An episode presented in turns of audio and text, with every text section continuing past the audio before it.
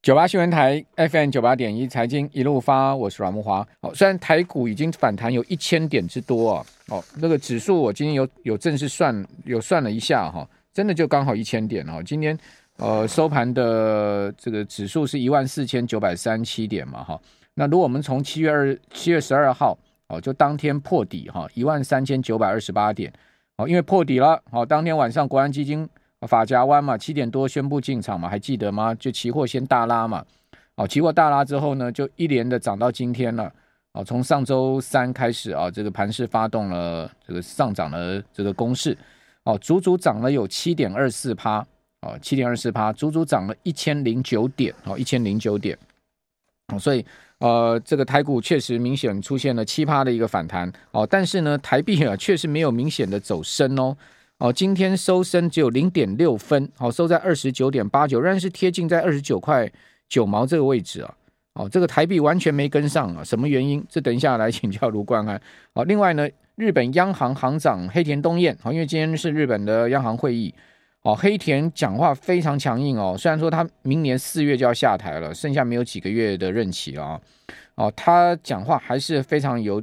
有这个有气魄哈，他说呢，现在根本没有考虑要加息了，啊，他说无论是安倍首相在或是去世都不会改变，啊，现在目前要稳定而且可持续，呃的通膨的立场，目前根本没有考虑要加息，也没有扩呃计划扩大收益率曲线，就收益曲线 YCC，呃零点二五趴的上限的范围，好，同时呢维持日本国债十年期的殖利率目标零不变，啊，就零趴不变。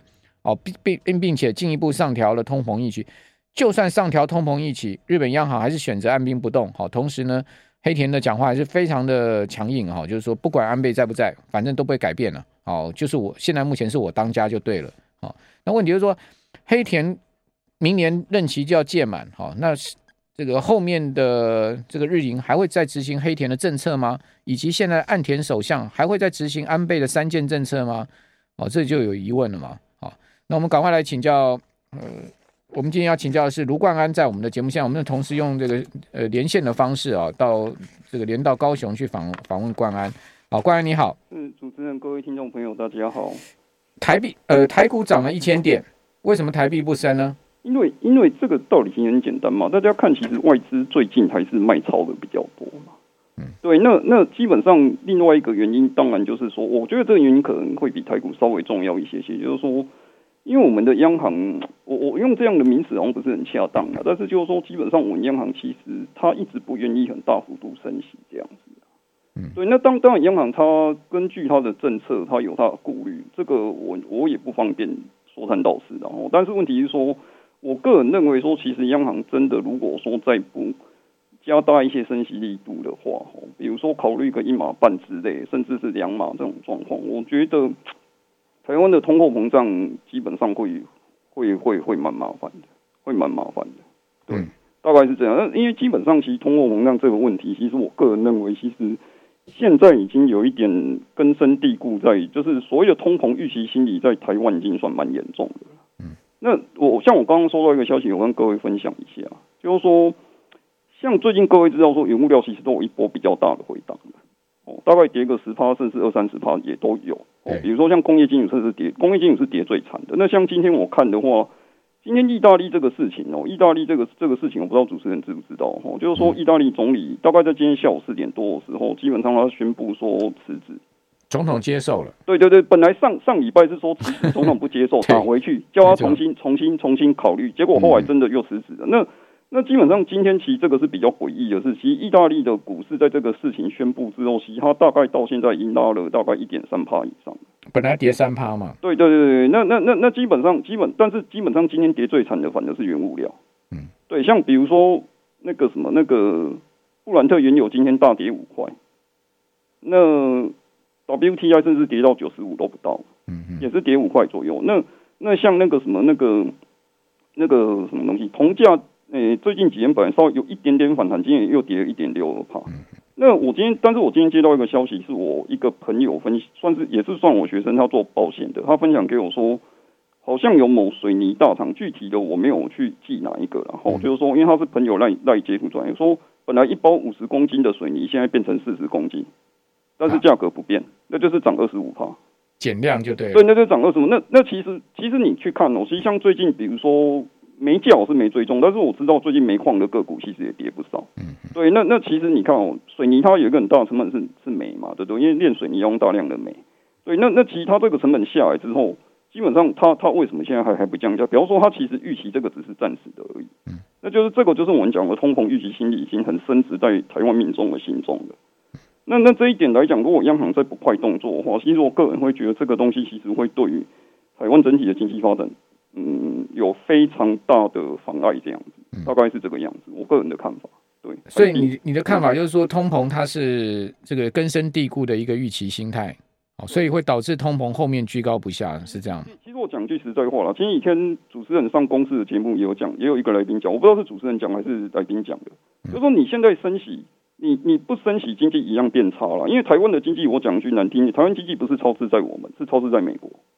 嗯，我我讲这这句话公道嘛，因为我们大部分出口都是到美国嘛。嗯，对，OK。那虽然说到中国很多了，但其实最后也是中国组装一下，最后送到卖到美国去嘛。美国还是终端消费地嘛。OK，好，那你不升息，还是一样变，还是一样变差。那你升息，至少可以把通货膨胀压下来。那那你为什么不选择升息？我这我真的是觉得有一点无法理解，大概是这个样子。对，那你不升息的话，其实这个问题就是台币贬得更严重。嗯，那输入型通膨又又更更严重，这样就对了，这样。对，大概是这个样子。OK。所以台币升不上去，最主要就是央行态度了，哈。对对对对对对。好，那问题就是说，这波股市的弹势也蛮凶的哈，这个美股也上了六周的新高了嘛。是是是。而且你可以看到，像纳指啦、费半啦，都站上季线啊。那台股离季线还有蛮大一段这个距离哈，比如说以呃加权指来讲，距离季线还有将近快五趴的空间。好，那如果以柜买指还有三点四趴的空间，好，不管三点四趴或者五趴，好，基本上呢都不像美股那么强势，已经站上季线。那大家都担心后面经济衰退，企业获利呃暴雷哦，那为什么会在这个时间点上美股可以持续的往上攻？攻回季线了，你觉得这波的上涨动力在哪里？其实我想各位吼去回顾一下两千零两千年到两千零二年那那那那一段时间，网络科技泡沫爆炸的那两三年的时间哦。其实各位如果去看一下吼，基本上那一段时间，其实你去算一下它百分之十的反弹，其实很多次。我如果印象没有记错，大概有十次以上。那美股这一次，我昨我昨天算过，如果是期今天的期货不算，就算到今天凌晨五点收盘的话，基本上大概是十三趴左右，大概反弹十三趴左右。那也就是说，其实这种幅度的反弹，其实在今年就已经发生了，至少在上半年就发生两次。比如说，我们各位知道，三月十六美国美国升息之后，嗯，就第一次升息之后，其实它那一波大概反弹十一趴。我昨天算过，大概反弹十一趴。是。对，所以基本那像台股今年千点以来，千点的反弹其实也有两次。对，第一次也是三月大概八号到，就跟美股一起。对，超超多人是三。那第二次是五月五月下半个月。对对，那那现在有一个比较，但是最近这一次有一次比较有一点没搞的地方，就是说，通常来讲前几次都是升息前。升息前股市相对比较低，嗯，但是升息的那一天其实是就大就就就就开始反弹，嗯嗯，那反弹多反弹少不不讲，但是这一次感觉上，因为美国下礼拜就要升息了，嗯，感觉上好像大家对这个事情是有一点麻痹。那那我只能说了，第一个就是说，空头市场它其实就是暴涨暴跌，就是它的涨跌的那个幅度都会比都会比那个什么都会比多头市场要来得大的样子。比比如说台股有一句谚语，然后台股就是比较。老一辈的人大概都听过这个谚语，所谓的多头像爬楼梯，空头像跳楼。嗯嗯，那那那基本上也就是说，它反弹幅度其实跟涨跌幅度其实都蛮大的，大概是这个样子。嗯嗯。那另外一个状况是说，吼，基本上现在我个人认为，现在是处于呃空头市场的第一波跟第二波之间的转换期。什么意思呢？空头市场第一波基本上我们是杀所谓的估值，估值是中国大陆的讲法，就本益比。关、哎、稍待一会儿，好，我们这边等一下回到节目现场。九八新闻台 FM 九八点一财经一路发，我是阮慕驊。哦，台湾的物价上涨严不严重？当然严重啊！你看到主单是主计总处公布出来的 CPI，虽然我认为它这跟实际的物价哈，民众的感受是有很明显的脱节哈。even 是如此啊，它的呃最新公布出来的六月的消费者物价指数都是三点六趴了嘛，这是创下两千零八年九月以来的新高。那食物类价格飙升不断哈，呃，对于支出占就是个食物支出占所得比较高的家庭，更是雪上加霜啊！就是我们一般来讲的话，呃，越是中低收入家庭，那个必要的民生支出占他们的这个总支出的比例就越高。好，因为呃中低所得家庭啊，他们没有什么能力去做一些额外消费，好或者奢侈享受了，所以呢，大部分的钱都是放在生活支出上面。哦，所以物价的上涨，尤其是对这个中低所得家庭呢，感受是更深的哈。对高所得的有钱人可能没有感受那么深哦。那六月的 CPI 增幅已经这个创下零八年九月来的新高，同时你可以看到其他的这个，如果你不这是整体数字，你去看到什么鸡蛋呐，哈那些食物外食价格那些涨得更多了嘛。哦，比如说食物类，哈这个七呃六月七大类变动，食物类涨了七趴。蛋类跟肉品啊，哦，分别涨了二十九趴跟快七趴，就说呃，蛋类跟去年同期比啊，涨了快三成，哦，而且最近不就宣布美金再涨两块吗？哦，这都还没统计到，还没算到嘞哈。那肉类也涨了快呃七七趴，好，那水果受到天候影响，涨了二十五趴哦。那水产品跟外食费啊，各涨了七趴跟六趴多。我那天呢、啊、去。呃，菜市场买菜，传统市场啊，礼拜六啊，上上上个礼拜六啊，我带一千，我对不起，我带一万块钱，一万块钱现钞去。听众朋友，您知道我剩几张钞票回来吗？我剩三张了，也就是说，去菜市场买菜花了七千块，你就知道现在菜有多贵了。哦，青菜买了一千块，鱼买了两千多块，鸡肉买了一千多块，牛肉买了一千多块，哦，钱就这样不见了，哦，真的是很可怕。好，我们继续来请教。卢冠安，财经作家卢冠安，冠安现在这这个，但问题就是说，央行升息真的可以把这个？你刚刚讲说，现在通膨已经根深蒂固，真的可以打得下来吗？我看也未必能打得下来。其实，其实短期当然是短期，当然你不会那么快看到效果了哈。但是长期而言，我觉得，我觉得现在很多经济学家他都在分析说什么什么什么需求需求需求拉动什么什么什么。什么那个供供应供应推动什么之类这种问题，但是其实现在现在很明显的就是我很赞同主持人前几天在公司讲的一个说法，就是说，其实现在就是钱印太多嘛，对吗？那你现在钱那么多之后，你钱不收回来，你在那边讲其他因素，其实你至少你把你本分该做的事情先做好这样子嘛，对不对？那本分该做的事情先做好之后，剩下的你没办法处理的，那这个其实我说真的，知道行知道状况民众也不见得会怪你啊。但是问题是你本分都不做，你就一直在推给其他的东西，那民众当然会觉得说你这个好像是有一点怎么讲，好像好像你没有尽到你该做控制物价的责任这样子。对啊，我也觉得有点这样。问题是说这个也很两难，你知道吗？因为因为全世界大家都习惯了那么多钞票了，如果你一旦把这个钞票回收的话，那个基本上那个 suffer 很严重。啊，这个这个就是要怪美联储啊。像去年，其实我说真的，去年这个不是我在讲，去年。我们那个杜大师也被批评的很严重，因为他就预期说去年下半年股市会跌，那我也是认为这样，那为什么没有跌？因为、哦、杜大师终于出头了。是是是，那那你那你那你那你那你，因为你去年其实我们去看一下，去年我记得是五月的时候，它 CPI 已经超过五趴了，其实五趴在美国历史上已经算是很严重的通膨了。对，那但是问题是你你那个时候你还不升息，那这个这个我就觉得这个怎么讲？这个这个状况我会觉得说你。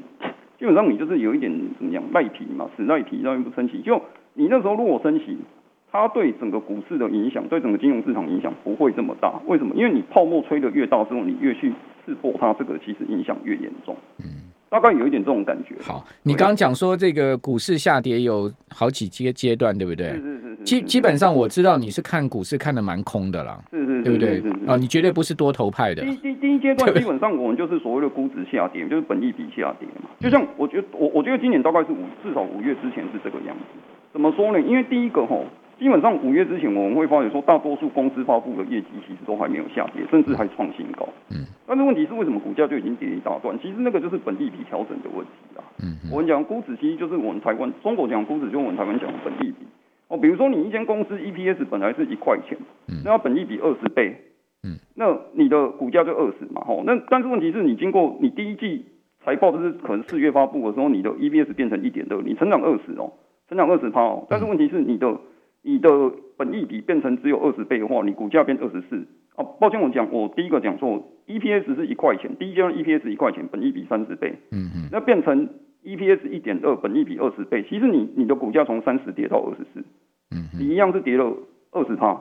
那但是问题是很多人就觉得很奇怪，包括我最近就有几个朋友这样子，第一第一季买股票死得很惨，嗯，原因就是他们不知道这个东西，这是第一阶段。哦，那第二阶段其实我个人认为是所谓的那个就是营收衰退，EPS 衰退。那目前看起来，其实像高盛最近公布，它其实虽然高盛公布之后股价涨，但是因为比上一季。比预期跟上一季要好，实际上它跟去年同期比，它是衰退了四十七趴。嗯哼，对对对，所以其实这个东西也只是我个人认为，只是短线上有一点利空利，短线上利空出尽。其实基本上你投资者冷静过来想想，它它毕竟还是比去年跌了四十七趴嘛。对，那这个一定过一阵子就下跌。这个这个我觉得像像今天最近那个什么金融那个论论泰拳啊，它被那个那个那个南山人寿影响，这个什么之类的。那那像三商收这些，其实。我个人认为说，现在很多人在存金融股。我说真的，这个其实，我我我我我我我我不要讲太直接，我觉得这不是很好的一种投资方式啊。你光想想美国升息，它对于那个股债股债市的那个影响，其实这个金融股就很多雷都还没有爆。我讲真的，我我大概我大概其实就点到这样。所以你讲说现在目前会。之后会进行第二阶段的这个所谓的第一阶段是估值就本一比的修正嘛哈，那第二阶段的下跌会是第二阶段下调是呃就是企业获利的衰退的这个下跌就对了，是是是是，OK 好，那什么时候会发生呢？诶，其实基本上目前我们看到的有些公司在第二季的财报其实已经发生了，嗯。哦，只是说幅度可能没有市场预期的那么大，所以它就变成说有一点短线上利空出尽在上涨这样子。那但是问题是，现在还有一个风险是，美国它下个礼拜升息到底是三码或四码？诶，这个目前来讲，这个我个人觉得说，现在市场好像偏向可能三码，但是我觉得蛮难讲哦。野村说四码哦，对对对，蛮难讲的。所以野村说的根深蒂固的通膨。对对对，我觉得我我我觉得这个其实说实在是很难讲。所以这一点来讲，我个人觉得是要有一点要要注意一下，就是说不要嗯，我我觉得现在的反弹呢、啊，基本上我我这样讲的，就是说。大趋势是空头的时候，其实你应该在反弹上面来讲，你应该是要减码，而不是这个时候你还去加码跟它搞短线这样子。我觉得这个不是一个很正确的操作方式啊，应该是这个样子。所以，所以你你认为有可能谈到下周就结束了？搞不好，因为因为你刚刚讲说，如果一次升四嘛超出市场预期的话，搞不好股市就跌给你看。我我，我觉得我觉得这样讲啊，我我这样讲，如果要缩短时间范围的话，我个人觉得大概两个礼拜之内股市应该会，我我不敢说立刻会大跌，但是基本上可能就是。会僵固在这边，就是很难再向上突破了。我个人大概觉得，因为你看啊，前几次其实基本上基本上都已经大概就最多，我我算过五月那次是弹了一千两百点，哦，三月那次是超弹了一千一千到一千一百点，也就是说，台股这几次反弹大概都是弹到最多超过一千两百点左右，其实它大概就弹不上去了，七八趴了。对，好，那好，就算现在给你买，给你买进，你赚个两百点，你你你对对你来讲是很。这这么讲，我觉得那个风险报酬比是远远不划算的。各位应该听得懂意思，就是说你可能捡到，你可能在砂石车专用道上面捡一百块的风险这样。对，这个这个这个这个不是我说，这个不是我说，这是有一本书叫《避险基因交易秘辛》，这一本书是很我很推荐的一本书，它里面讲的。对对对，大概是有一点这种感觉。对对，砂石车。快车道上捡用十块钱还是一块钱？我还用一百块钱。他那个是一个很很厉害的对冲基金经理人，他的一个比喻。OK。